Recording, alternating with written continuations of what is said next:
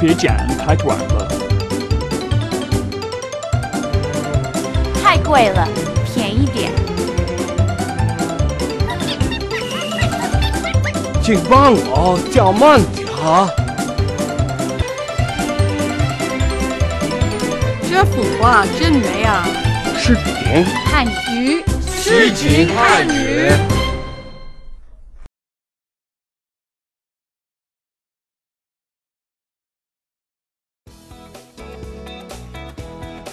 Although Beijing boasts a highly effective and affordable transport system, sometimes, for sheer convenience and speed, it's necessary to take a taxi. Finding one is easy enough. Just head towards any large road to flag one down. Today I need to take a taxi because I'm going to meet my friend PK. However, I'm not exactly sure where he is, so let's make a call to find out. 喂，你好， 我是 PK。 Oh no, PK's practicing his Chinese again. PK, 你在哪里？我在鸟桥附近。 Was I Niao Chao Fujin? I know was I means I'm at, Fujin means close to, but I'm not sure about the rest. I need to get him to repeat. To do this, I can use a very useful Chinese phrase, 在说一遍. It simply means please say it again.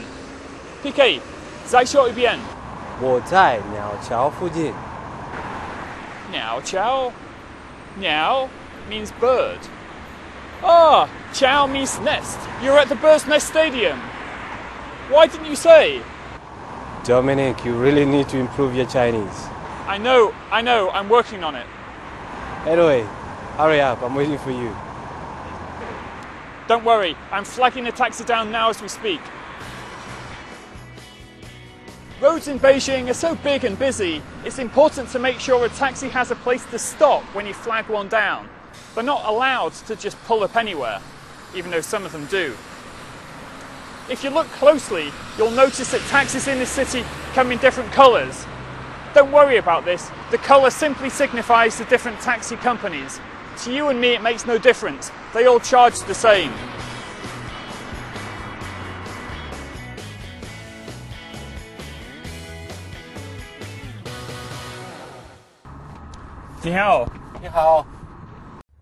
The next step is telling the taxi driver where you want to go.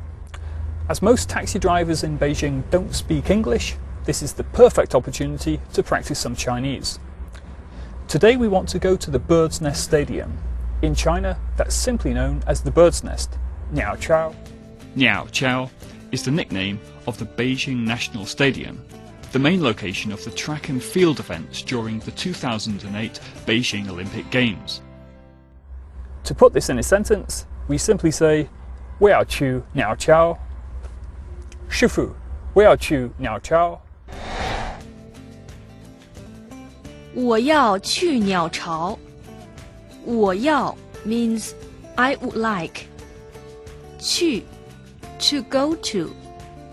鸟巢 the bird's nest. 我要去鸟巢。